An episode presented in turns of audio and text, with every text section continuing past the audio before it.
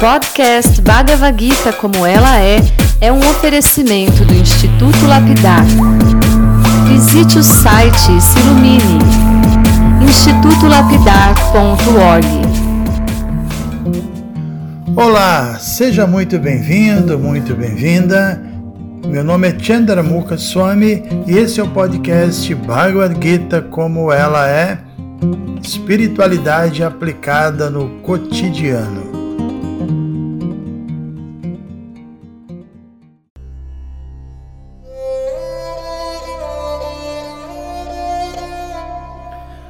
Hare Krishna, bom dia a todos vocês. Hoje nós vamos entrar na nossa terceira parte do capítulo 4 da Bhagavad Gita. Nós já falamos sobre como e sobre quando também o conhecimento da Bhagavad Gita veio a esse mundo, né? Falamos da importância de receber esse conhecimento através de uma cadeia de sucessão discipular, falamos sobre as qualidades do guerreiro Arjuna, né? Porque foi ele que recebeu esse conhecimento diretamente de Cristo. Falamos também sobre Cristo, a natureza transcendental do corpo de Cristo que nunca se deteriora. Né? Explicamos que, na verdade, é, esse é o conceito do avatar, né?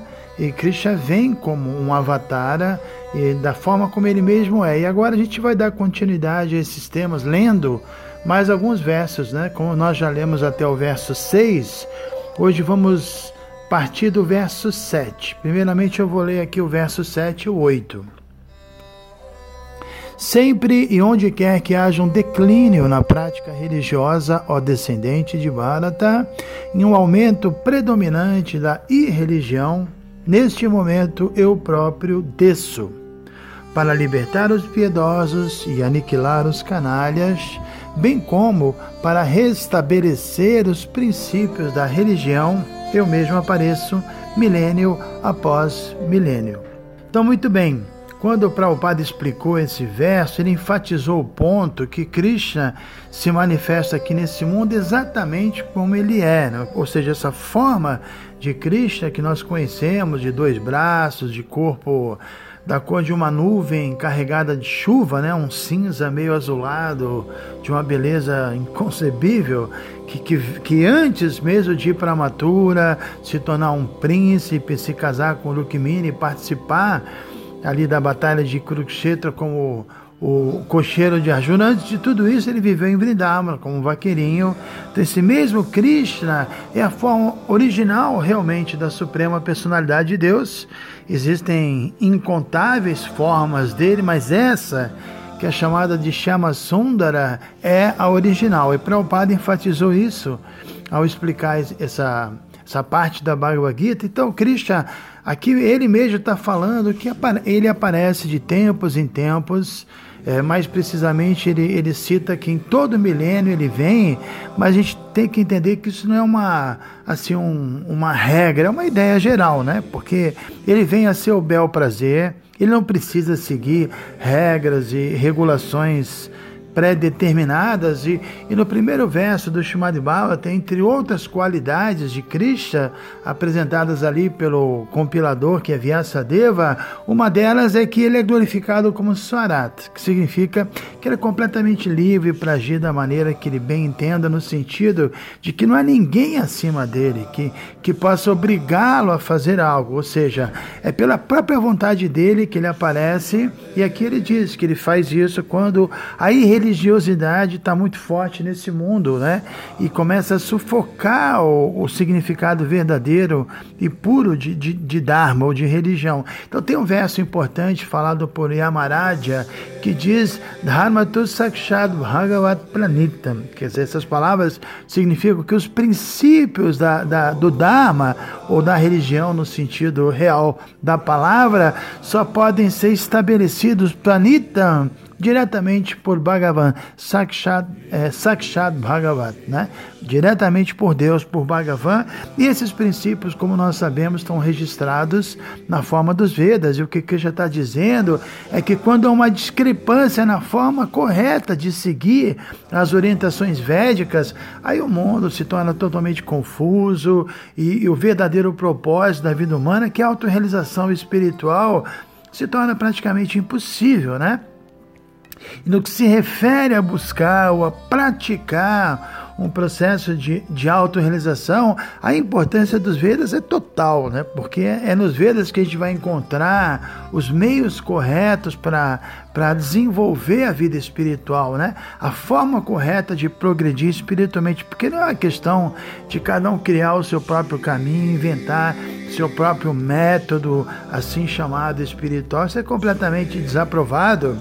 E os Vedas, eles são a única autoridade, a gente pode dizer assim, né, é, completa desse termo, porque eles foram falados originalmente e diretamente pela própria boca de lotas de Krishna. Krishna transmitiu esse conhecimento originalmente para o seu Brahma. E porque a origem dos Vedas é Krishna, então, o conhecimento contido nos Vedas, ele não tem nenhuma das falhas humanas, né? Nós sabemos que os seres humanos têm quatro falhas.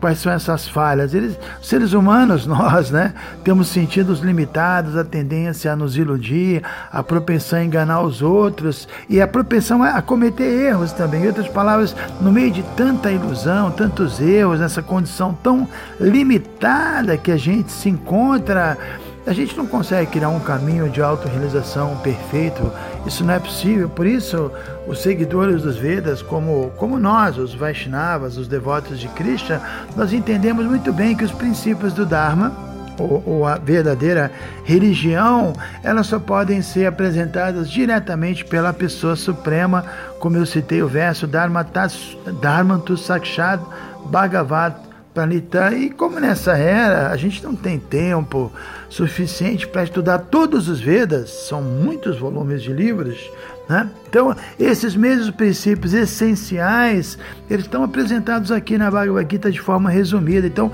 ao longo da Bhagavad Gita, nós vamos encontrar esses princípios, né?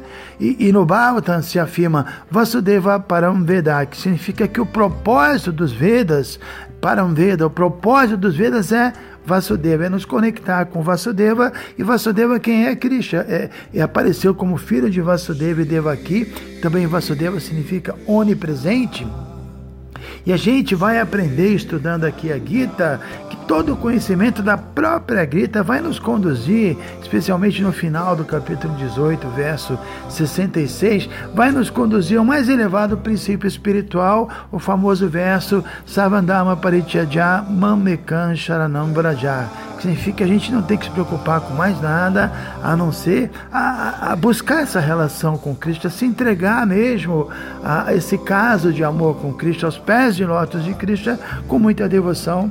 De forma semelhante, todos os textos védicos vão nessa mesma direção, direta ou indiretamente, né? Então é isso, Cristo está prometendo aqui que quando é necessário, ele pessoalmente vem a esse mundo para ajudar a restabelecer o Dharma e como ele fez há relativamente pouco tempo na forma do seu Buda. Buda é Krishna que veio pregar contra o absurdo de sacrificar os animais em nome da religião. Buda realmente é um avatar de Krishna, está descrito nas escrituras, sobretudo no Bhagavatam. Mas temos que entender que o próprio Krishna ele é a fonte de todos os incontáveis avataras, né? É, e, e, e, também cada avatar tem sua própria missão particular e cada um é descrito de forma detalhada nas escrituras reveladas. Prabhupada sempre dizia que ninguém deve aceitar um avatar a menos que, que, que, essa personalidade esteja citada nas escrituras. Né? A ideia é que todo avatar, direto ou indiretamente, ele tem essa missão de conduzir as pessoas à consciência de Deus e eles estão citados nas, nas escrituras, né? Não existe um avatar que ah, veio do nada, os Vedas não falam sobre ele, não, isso a gente não aceita. Então, é, a, a, a, ideia é que, que dependendo da missão de um avatar em particular, aí há níveis diferentes de, de propagação desse conhecimento. Por exemplo, a gente sabe que 2 mais 2 são 4 e pronto, né? Isso aí é um princípio matemático para um iniciante ou para um pós-doutorado, mas a gente também sabe que existe matemática inferior e matemática superior. Então, da mesma forma, tem Avatara com uma finalidade de despertar é, um, pouco de consciência de Krishna nas pessoas e outro avatara de trazer total conhecimento espiritual. Jesus é um exemplo disso. Ele deu muita consciência de Deus, mas ele disse: há muita coisa que não pode ser dito, não é chegada a hora. Né? Então, o que Krishna está revelando aqui é que tão logo haja uma discrepância na execução das orientações védicas, aí ele desce do seu reino espiritual, ele vem esse mundo para dar misericórdia aos seus devotos, né? Porque nesse mundo um devoto pode estar sendo molestado por pessoas demoníacas ou sendo até prejudicado né, pela, pelas filosofias mundanas e, e, distorcidas que são propagadas. Então Krishna vem ajudar os devotos. É né? dito que que na verdade Krishna se manifesta de, de três maneiras: através de um guru, do mestre espiritual, que é um representante dele, através dos shastras, que são as escrituras védicas, que também representam ele, e através dos sadhus, que são os devotos, que também são representantes, né? Então Krishna tem três representantes aqui nesse mundo: o mestre espiritual, as escrituras e os devotos. E, e com a ajuda desse triunvirato, a gente realmente pode progredir, progredir espiritualmente até o ponto de alcançarmos até a perfeição, né? Por que não, né?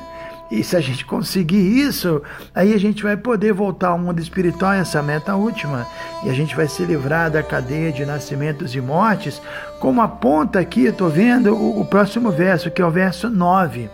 Então vamos ler esse verso 9 depois o 10 e o 11. No verso 9, Krishna fala aquele que conhece a natureza transcendental do meu aparecimento e atividades, ao deixar o corpo, não volta a nascer nesse mundo material, senão que alcança a minha morada eterna, ó Arjuna estando livres do apego, do medo e da ira, estando plenamente absortas em mim e refugiando-se em mim, muitas e muitas pessoas eh, no passado purificaram-se através do conhecimento a respeito de mim e com isso todas alcançaram transcendental amor por mim. A todas eu recompenso proporcionalmente ao grau de sua rendição a mim. Ó filho de Prita, em qualquer circunstância, todos seguem o meu caminho. Então, um ponto que eu considero bastante importante aqui, né? Essa declaração que Krishna faz, que mesmo no passado, muitas pessoas que adotaram o serviço devocional se livraram dos obstáculos na forma do apego, do medo e da ira. Isso é uma declaração encorajadora, né? Porque é um bom motivo para a gente se animar a, a, praticar realmente a consciência de Krishna com, com com bastante fé, com determinação, ou seja, a gente não está sendo um cobaia de Cristo. Ele diz que milhares de pessoas que colocaram esse conhecimento na prática alcançaram a perfeição, né? E ele também garante aqui que ele vai recompensar a nossa tentativa sincera de, de, de, de, de ser consciente de Cristo. Então, na verdade, não é uma recompensa, é misericórdia mesmo, né? Cristo sabe mais do que ninguém que realmente é difícil nesse mundo material você atingir o nível de serviço devocional puro, mas mesmo assim, né, se apesar disso a gente persiste, aí Krishna ele, ele, ele se inclina a nos ajudar internamente como a super alma, né?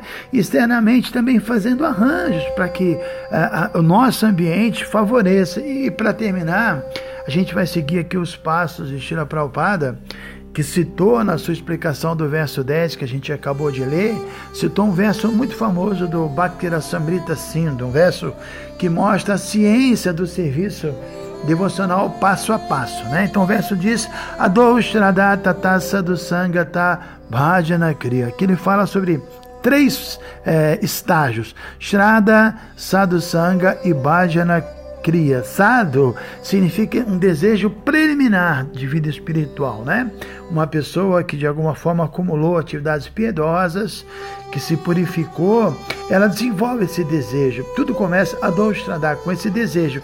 E esse desejo da taça do sanga vai fazer com que a gente se sinta inclinado a, a se associar com pessoas que sejam espiritualmente elevadas e no estágio seguinte, essas pessoas elevadas, que são os devotos, né, vão nos instruir, a gente vai ser iniciado pelo mestre espiritual e a gente vai começar começar o processo de Bhajana Kriya. Kriya significa atividades de Bhajana, devocionais. Então a gente vai começar efetivamente a praticar serviço devocional. E tata anarta nivriti chata tonista rutistataha. Aqui também mais três, é, o estágio 4, 5 e 6. O estágio 4 é anarta nivriti. A gente vai se livrar é, dos nossos maus hábitos, dos apegos inúteis, dos anartas. Anarta significa isso, são atividades que a gente executa que, que não tem menor valor, que são prejudiciais. A anarta nivriti é que com a força do serviço devocional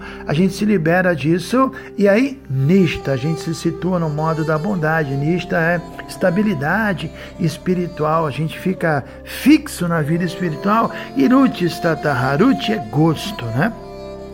A gente começa a sentir muito gosto de estudar esses livros, de ouvir sobre Krishna, de cantar nossa japa, de visitar as deidades, de nos associarmos com os devotos.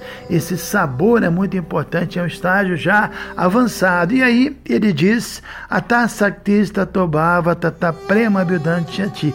Que Ruti, desse gosto, aí vem o que? Asakti, apego. Ninguém vai se apegar à vida espiritual, à consciência de Krishna, ao serviço devocional, se não sente prazer, né? É o prazer que vai dar esse apego. Então, no modo da bondade, existe essa experiência de felicidade, de prazer. O Prabhupada falou várias vezes isso. E aí sim, com esse prazer, nós vamos, a Sakti, vamos nos apegar ao serviço devocional. E o próximo passo, que já seria o penúltimo, é Bhava. A gente vai sentir grande emoção espiritual a executar o serviço devocional. E esse bhava vai nos levar a prema, que é o amor maduro, o amor puro, o amor imaculado, que é realmente a, a meta da vida. E, e, nessa fase de prema a gente está completamente absorto em consciência de Cristo, então é todo um processo lento e gradual que vai fazendo com que a gente se livre de todos os problemas e até atingir a, a morada é, de Krishna, que é a meta suprema. Isso é que a gente pode chamar de final feliz, não é? Hare Krishna. Se você se interessa por este conteúdo, não deixe de fazer o curso Bhagavad Gita para iniciantes com Chandramukha Swami. Para você se informar, é só entrar no site institutolapidar.org você vai ver que é um curso completo. Você vai estudar todos os 700 versos e vai entrar nos principais elementos filosóficos da Bhagavad Gita. São bem mais de 100 horas de estudos. Você pode assistir a hora que quiser e quantas vezes quiser. Dá um pulinho lá então. institutolapidar.org